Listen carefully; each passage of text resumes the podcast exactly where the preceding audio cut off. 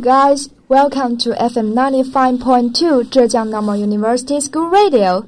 This is English Bridge. I'm Relian. Happy Tuesday. Today we'll return to J.K. Rowling's Wizarding World with fantastic beasts and where to find them, the first of a new five-part prequel series to Harry Potter. We'll explore for the fantastic beasts in this magical world. Are you ready?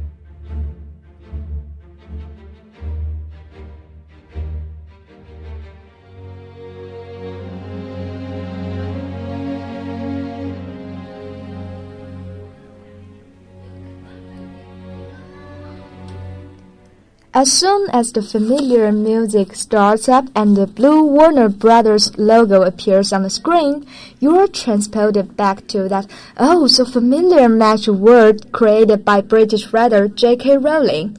Fantastic Beasts and Where to Find Them is a spin-off of the highly successful Harry Potter fan nation.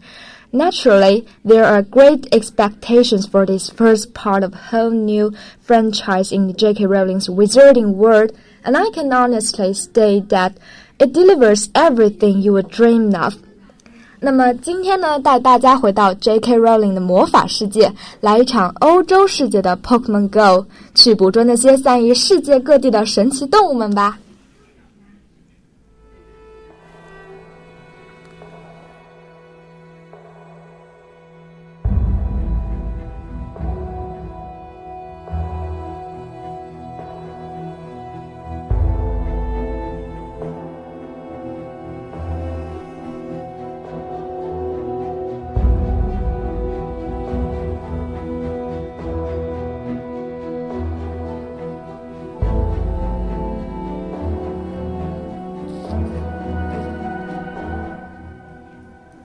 It's 1926 and our hero is named Newt Scamander, a messy-haired, freckle-faced young wizard from the UK. Traveling from the UK, Scamander travels in New York carrying a strange suitcase filled with magical creatures that accidentally ends up being switched with someone else's. The creatures are soon unleashed upon the streets of New York, while Scamander's spends the rest of the story hunting them down while fighting U.S. authorities. Look, something shiny. That's what's going through the mind of a Niffler, a creature with a long snout and a coat of black, fluffy fur. The Mitchell's Squatter looked like a cross between a mole and a duck-billed platypus and loves everything that glitters. They were attracted to shiny things, which made them wonderful for locating treasure. The niffler will go after you jewelry and coins with burrowing and destructive ferocity. Its mattress are stored in the pouch on its belly, which, like Hermione's bag in the Harry Potter films, holds far more than seemed possible. Nifflers were gentle with by nature and could even be affectionate towards their owners. However, uh, they could destroy belongings looking for sparkly objects, and for that reason, it was inadvisable to keep them as a house pet.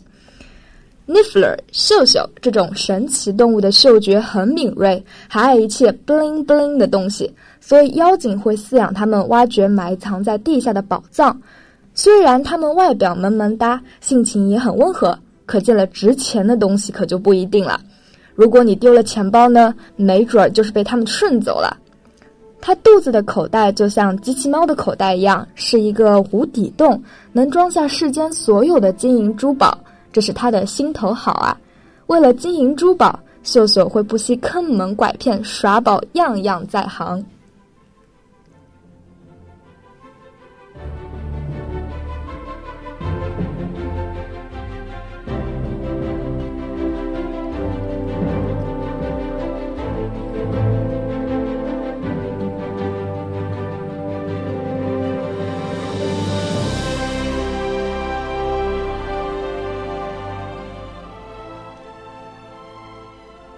下来呢，要介绍一种长得像嗯螳螂和豆苗的结合体神奇生物 Bowtruckle 护树罗锅，它们胆子很小。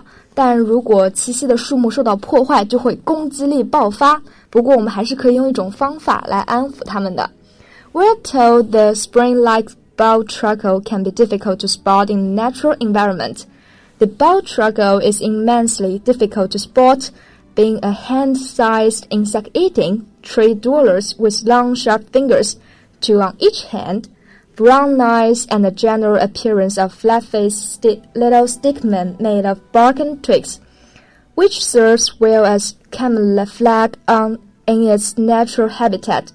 The word bow was an old Scottish dialect means dwelling, and truckle means limb of tree in Old English dialect.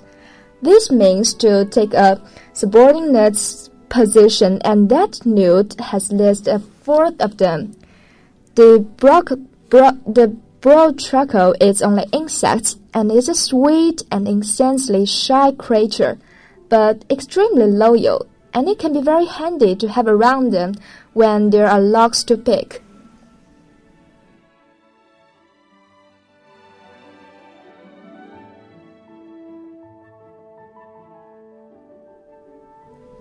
The bowtruckle was also the toughest creature for the Beasts design team to crack, with 200 versions drawn until they decided on the final rendering. Star Eddie Redmayne says a bowtruckle named Pickett is his favorite creature in film. The bowtruckle can be found in western England, southern Germany, and certain sandwich uh, forests.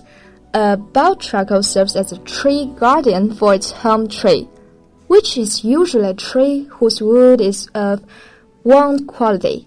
The twig-like fingers are well adapted for digging out wood slices in trees and can also be used as a weapon against a foe when aimed at the eyes. It's generally a peaceful creature but will become violent if anything threatens its tree or even to itself. To take leaves or wood from a broken tree one would have to offer it wood lice or fairy eggs as a distraction. 护树罗锅虽然体型很小，看起来弱不禁风，但它锋利的爪子可以预防入侵者和破坏者。如果栖身的树被砍伐，它就会一跃而下，扑向毁坏它家园的人。比护树罗锅有时存在感更弱的是一种叫隐形兽的神秘动物，the demiguise。The demiguise is a primal-like creature who is found in the far, far east, but only wizards and witches trained in their capture can even see them. The demiguise resem resembles a silver-haired Argentine with large, doubtful back black eyes. It has the remarkable ability to become invisible at will and has precognitive sight so the only way to catch it is to do something, something completely unpractical. A secret. The demiguise's ability to make itself invisible is used to symbolize the number zero in the runic alphabet. The demiguise is fundamentally a peaceful beast, but will give a rather nasty nip when provoked or feels threatened. Unfortunately for the demiguise, its long, silky, silver hair can be spun into invisibility cloaks, making its pelt highly valuable. 隐形兽是一种性情温和、喜好安静的食草动物，它有点像人猿，一双大大的黑眼睛总是藏在头发里面，全身丝绸一般的美丽银发还可以用来编织隐身衣。假如说拥有了一件隐身衣，获得了隐形能力，我想隐身着在北极岛上和各种动物来一次亲密接触。那么你最想做的事情是什么呢？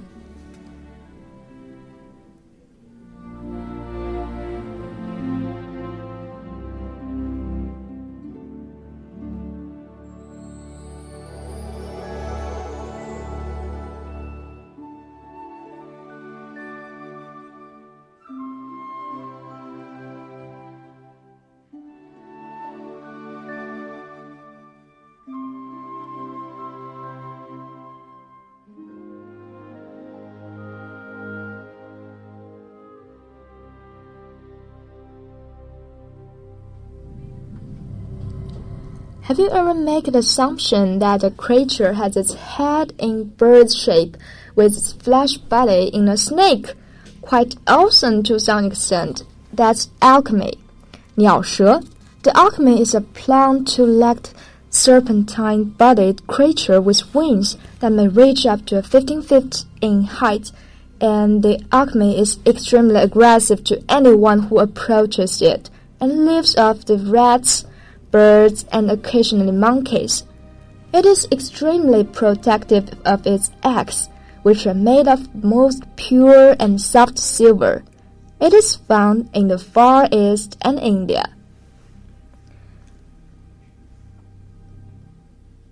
Well, J.K. Rowling is a master at naming pretty much everything, and this is one of, of, of Kilter's favorite bits moniker, Swooping Evil.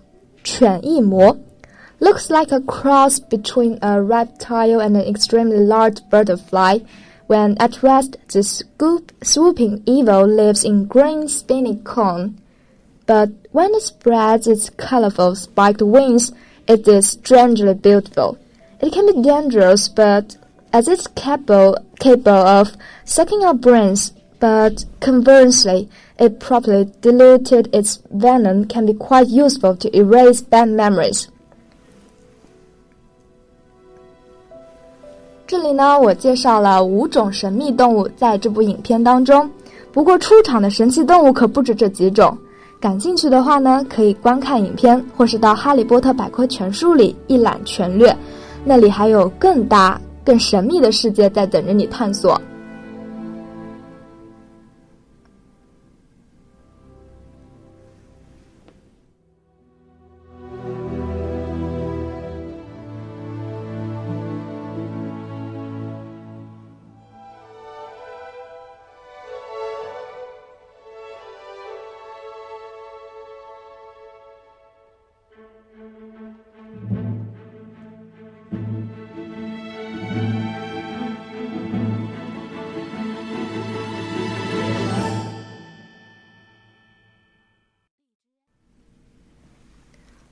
All Fantastic Beasts and Where to Find Them is a solid and visually stunning movie that manages to transport to the magical world.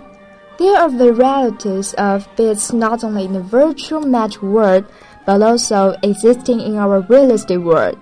The imagination develops the fantastic beasts, and in the meanwhile, nature has given birth to countless flesh and blood livestock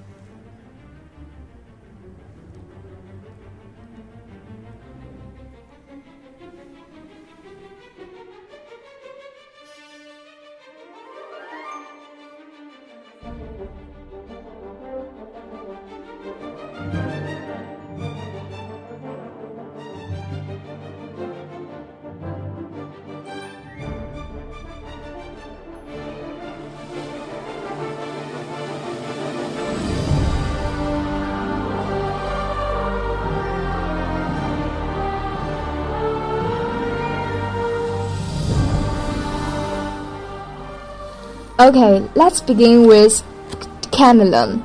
Attractive but also sort of disgusting animal for someone. chameleon has a tongue longer than its body, with eyes as big as its stomach. Chameleons are adapted for climbing and visual hunting. Chameleons they live in warm habitats uh, that ranging from rainforest to desert conditions. Various species occurring in the world in the jungle, it's hard finding the right size prey when you're a tiny predator.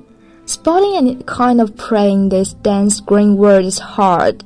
If you do find something, you want to make sure it doesn't escape. And chameleons have capabilities and advantages of their own. Different chameleon species are able to vary their coloration and pattern through combinations of pink, blue, red, orange, green, black, brown, light blue, yellow, and purple. A variety of colors.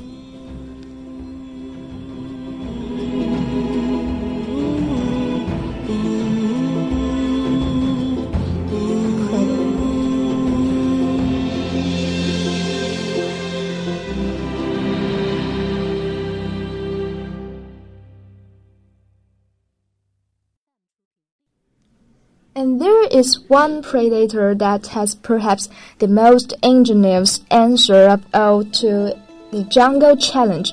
It lives along rivers in the rainforests of Madagascar. The insects it hunts fly down the same jungle corridors, but there's a problem. It's a web building spider. So, how does it get over the river to hunt? It called Darwin's bark spider. 达尔文树皮蜘蛛. It has a remarkable strategy. Like a real-life Spider-Man, it sprays strands of silk in one long continuous flow. The, the threads fan out like a sail and drift on air current blowing across the water. Every few seconds, it crimps the strands together to stop them spreading too widely. The breeze will do the rest, blowing the threads into a single line and a 25 meter bridge. 25 meters. Can you imagine it? And it must reinforce its bridge since its web will hang from it. A spider, no bigger than a thumbnail, can produce so much silk so quickly, has baffled scientists. And it's not ordinary string. It's the toughest natural fiber on the planet, tougher than steel. And it needed to be tough to span the wide river.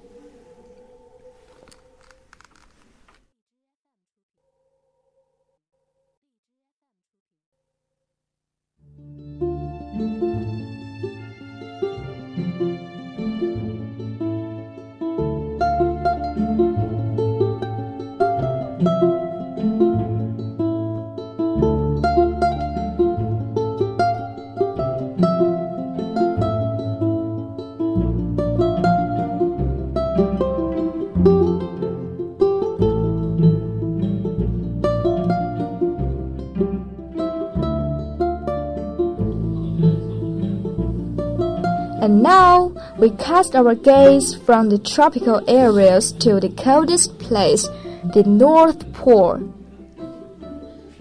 The Arctic fox scraping a living from on the empty coasts and out on the ice, sea ice, the polar bear. To live there year round, these hunters must exploit the good times so they can endure the bad. The polar bear is totally dependent upon sea ice in order to hunt it must eat two thirds of its food and it needs for the whole year in next three months before the sun melts the ice from beneath its feet. After a lean winter and spring, the good times have finally arrived for Arctic wolf.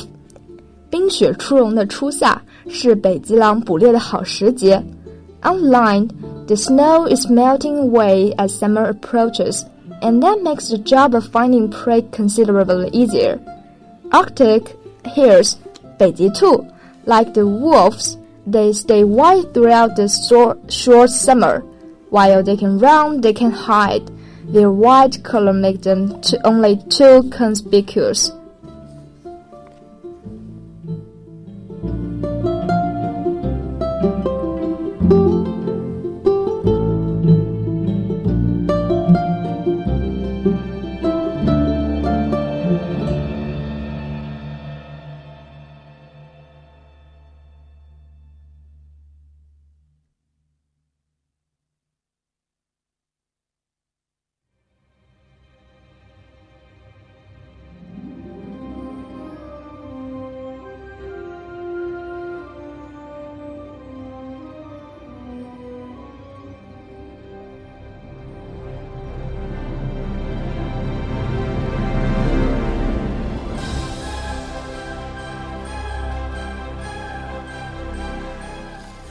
Well, what about striped skunks?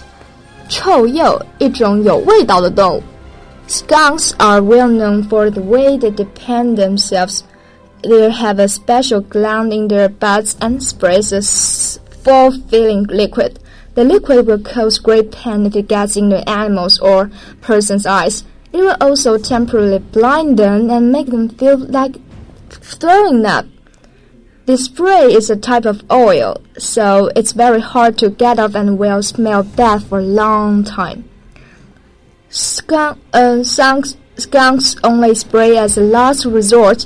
If threatened, a skunk will first face its attacker, arc its tail, chatter teeth, and stomp its feet. If the threat does not go away, then the skunk will turn around and spray. Striped skunk are not built to run fast. Their legs are made for digging, so they run with a slow waddle. In dark, they can be mistaken for cats until they run. They can spray up to 15 feet. The smell of the spray can travel a mile.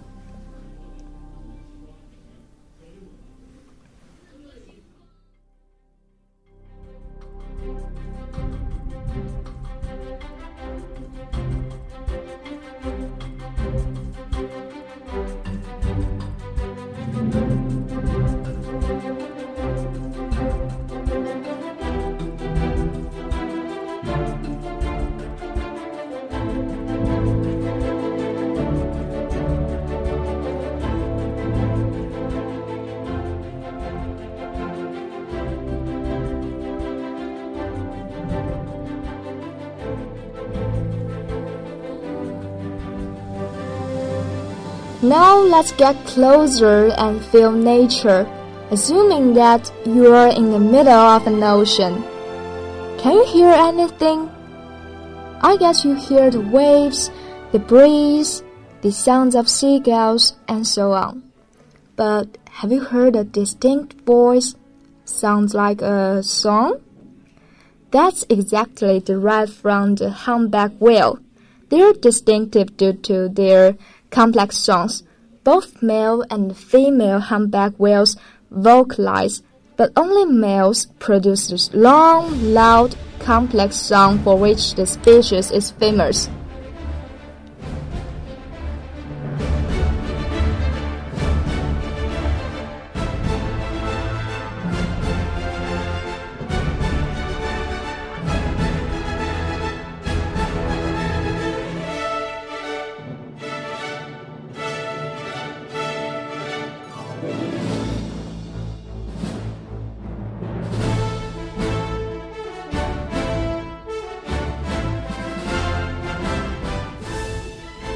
There are varieties of beasts not only in the virtual magic world, but also existing in our realistic world. The imagination develops its fantastic beasts, and in the meanwhile, nature has given birth to countless flesh and blood livestock. Thank you for your listening to FM 95 point Zhejiang Normal University School Radio. This is English Bridge. See you next time.